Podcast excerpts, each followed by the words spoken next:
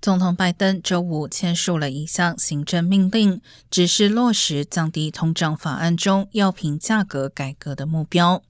卫生部需在三个月内提交相关报告。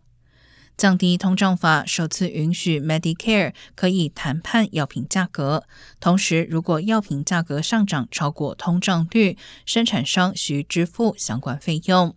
二零二一年至二零二二年间，超过一千两百种处方药价格上涨速度高于通胀率，其中一些药品的价格涨幅更超过百分之五百。